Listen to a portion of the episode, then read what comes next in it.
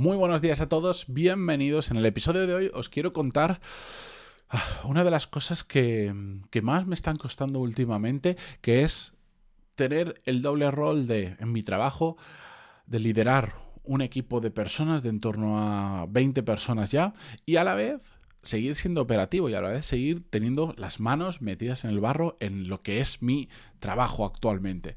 Es un reto muy complejo que quiero compartir con vosotros porque comparto muchas veces pues em, lo que voy aprendiendo, lo que voy investigando, lo que voy experimentando, mi punto de vista sobre muchos temas, pero también quiero compartir creo que lo hago bastante, pero quiero compartir más cosas de, puramente mi día a día, de las inquietudes que yo tengo, de los problemas, de los retos a los que yo me enfrento, de las cosas que me van saliendo bien, pero también de las cosas que me van saliendo mal, las que me quitan el sueño, las que me, me quitan el sueño pero me empujan a seguir adelante, etcétera, etcétera, porque... Em, bueno, porque al final creo que, no nos podemos engañar, que todos tenemos nuestras, nuestros problemas en nuestro día a día, nuestros inconvenientes, las cosas que no nos gustan en nuestro trabajo, las cosas que nos salen mal y que tenemos que aprender a corregir, las cosas que nos salen mal y que lamentablemente no le sabemos poner solución, etcétera, etcétera. Y quiero compartir con vosotros aún más, porque es cierto que ya lo hago bastante, pero aún más eh, un poco de mi día a día. Así que vamos, episodio 1361. Yo soy Matías Pantaloni y esto es Desarrollo Profesional, el podcast donde hablamos sobre todas las técnicas, habilidades, estrategias y trucos necesarios para mejorar cada día en nuestro trabajo. Por cierto, ya lo sabéis, eh, muchos de vosotros, pero otros muchos no. Si os gustan estos episodios, os gusta el tema del desarrollo profesional, tengo una newsletter donde cada semana envío un email sobre temas relacionados. De hecho, lo intento orientar últimamente a cómo resolver problemas concretos. Oye, cómo organizarme mejor, cómo em, saber controlar las emociones en situaciones tensas, etcétera, etcétera. Pantaloni.es y os podéis apuntar. Y si me queréis escribir, enviarme sugerencias para un tema, contarme vuestro caso o lo que queráis, pantaloni.es barra contactar y ahí tenéis un pequeño formulario para escribirme. Contesto al 100% de las personas. No soy tan rápido como me gustaría, pero siempre os voy a contestar. Bien, como os iba diciendo, uno de los grandes retos a los que me enfrento desde hace ya un tiempo, pero cada vez me supone más reto y cada vez em, el dolor de convivir en dos mundos diferentes es mayor y lo quería compartir con vosotros, es el de liderar y gestionar un equipo y a la vez seguir siendo muy operativo, seguir teniendo una parte de trabajo técnica. Y es que no podemos subestimar cuando empezamos, yo creo, bueno, en mi caso, no voy a decir que mucha gente, en mi caso, eh, gestionar personas me gusta mucho. Me gusta mucho porque lo veo algo extraordinariamente complejo. Cada persona es un mundo, lo he dicho mil veces. Em, desde que empecé a trabajar siempre he querido tener un equipo, no por un tema de ego, de decir, mira cuánta gente trabaja para mí y cosas así, para nada, por un tema de, de, de creo que es una, habilidad que a más la trabajas vas descubriendo más y más cosas. Creo que nadie sabe todo lo que hay que saber sobre liderazgo y gestión de equipos porque es un tema tan amplio como personas disponibles hay en el mundo pesar de que evidentemente pues vas cogiendo callo, vas aprendiendo muchísimas cosas, vas enfrentándote a situaciones nuevas que te van, te van curtiendo y te van enseñando la respuesta para futuras situaciones similares, pero es todo un reto. De hecho, de hecho, la realidad es que cuando tienes un equipo de determinado volumen, tu trabajo principal se convierte, y, muchas veces eh, tu único trabajo se convierte en liderar y gestionar personas. Y aunque no nos guste, pues yo soy una persona muy... Me gusta mucho gestionar equipos, me gusta mucho liderar equipos, me supone un reto brutal, no para de aprender, pero yo soy una persona muy operativa, yo soy una persona muy del día a día, soy una persona muy de, del barro, de, de luchar en las tareas del día a día, de de, solucionar problemas, básicamente, solucionar problemas operativos. Es, una cosa que me encanta y donde, y donde creo que soy muy bueno. Y esto choca frontalmente con, con, el hecho de tener un equipo suficientemente grande como para que el 100% de mi tiempo realmente tenga que ser liderar y gestionar ese equipo. Pero es que es una realidad. Al final lleva muchísimo tiempo. Si tú quieres tener un equipo bien cohesionado, que todos funcionen muy bien, em, que realmente sea una locomotora tu equipo para la empresa, tienes que estar dedicando muchísimo más tiempo de lo que nos imaginamos a ello. Porque hay una parte dentro de la gestión y liderazgo de personas mucho más em, de barro, es cierto, que es la parte de contratar, despedir, entender los perfiles que tienes que, cuáles son los nuevos perfiles y va cambiando. Yo, mm, además, es que yo lidero equipos en, un entorno de gran incertidumbre, de mucho cambio, de crecimiento, de decrecimiento, de volver a crecer, etcétera, etcétera. Y eso hace que además sea un poco más complejo si tú lideras un equipo en una situación completamente estable, donde todas las palancas que tienes que tocar están perfectamente identificadas y simplemente es seguir manteniendo viva la máquina, la maquinaria, pues es mucho más fácil que si a la vez estás eh, hasta descubriendo nuevos perfiles que antes no necesitabas y ahora sí necesitas y tienes que entender exactamente cuál es el perfil de persona que necesitas, etcétera, etcétera. Entonces, está esa parte que para mí es más gestión de equipos que liderazgo del día a día, de, como os decía, eh, entender los perfiles que necesitas, contratar,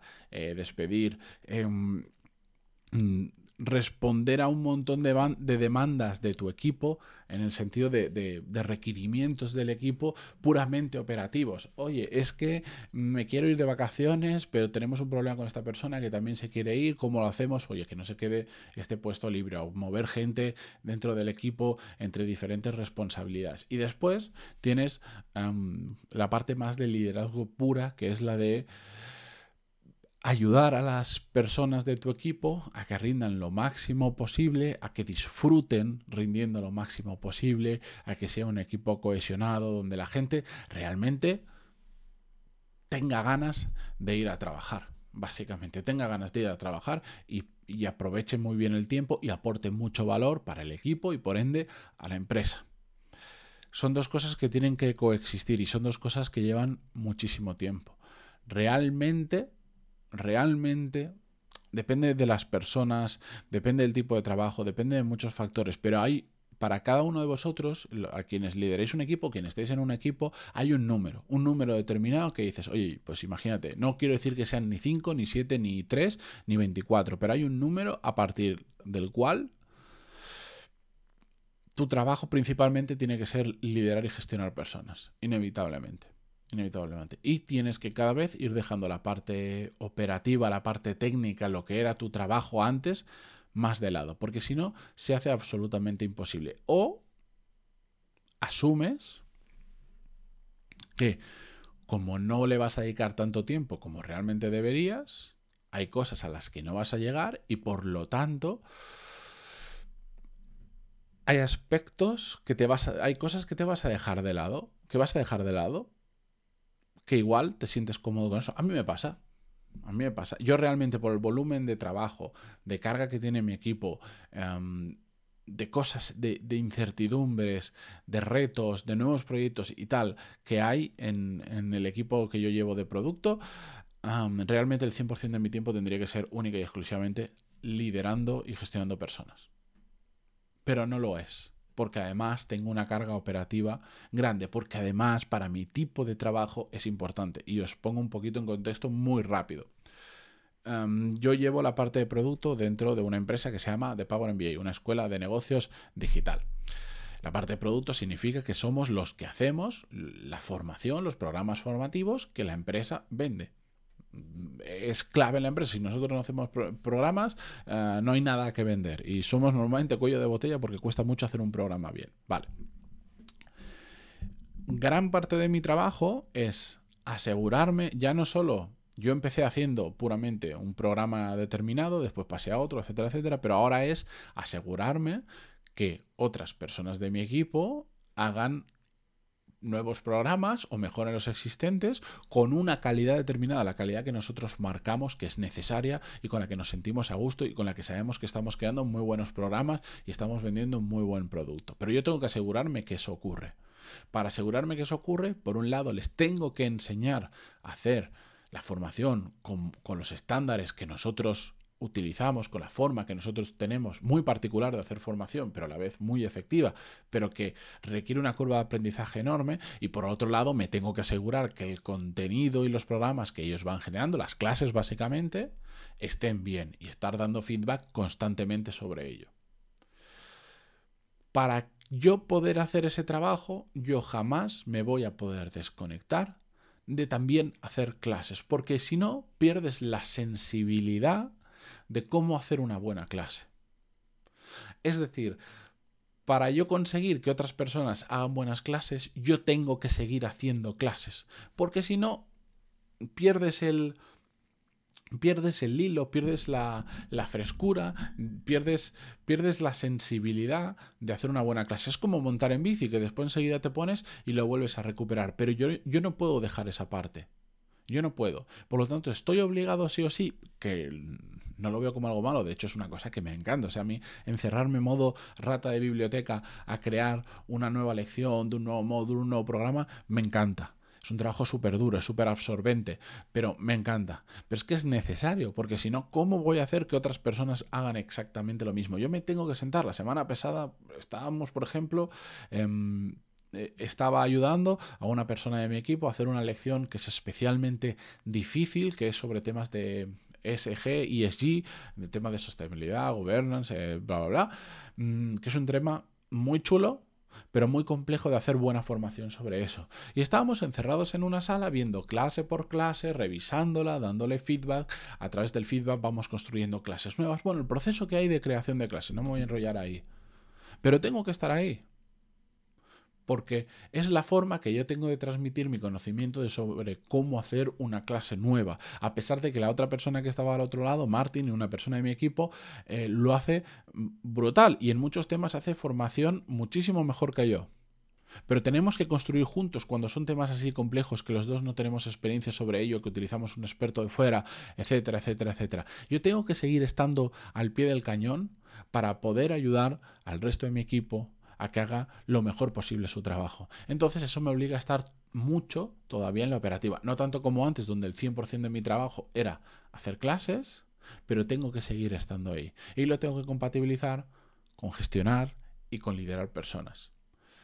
Como todo no es posible hacerlo perfecto, yo lamentablemente a nivel de liderazgo y gestión de personas hay cosas que sé y soy consciente que no las hago tan bien como las podría hacer si le dedicara el 100% de mi tiempo. Ahora, cuando le dedico tiempo a liderar y gestionar al equipo de personas que trabajamos juntos, intento focalizarme en aquellos que es más relevante para el equipo en conjunto y para cada una de las personas en particular.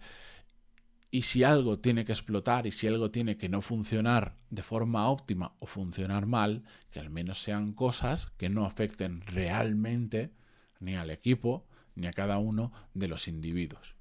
Y ya está.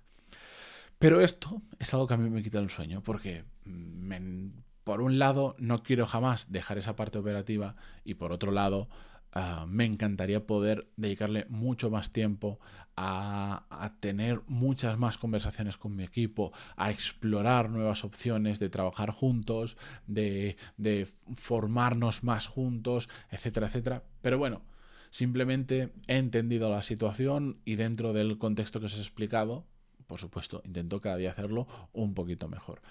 Con esto quería compartiros un poquito de mi día a día, que es a veces demasiado complejo y sé que hay muchas cosas que hasta falta más contexto em, de daros para que lo entendáis em, perfectamente o para que compartáis la solución que he elegido. Pero bueno, poquito a poco lo voy a ir compartiendo. Me encantaría em, hacerlo habitualmente, pero pero hay tanto, tanto, tanto, tanto, tanto que contar y hay muchas cosas que, necesitan tanto contexto que no las puedo traer aquí. O cosas que iré trayendo aquí pero diferidas en el tiempo porque a veces no es elegante contar cosas que implican a otras personas que están trabajando actualmente. Y dentro de dos, tres años cuando yo ya no trabaje en The Power MBA o, o estas personas ya no trabajen ahí pues podré contarlas de forma anonimizada. Y hay tantas historias, yo me las voy apuntando, ¿eh? tengo una hoja de cálculo, de hecho justo ahora delante mía donde tengo todos los episodios y tengo una pestaña donde me voy apuntando temas que quiero tratar, pero que no los puedo tratar ahora. Pero bueno, lo veremos en muy siguientes episodios. Por ahora, mañana, volvemos con un nuevo episodio como siempre. Hasta mañana, adiós.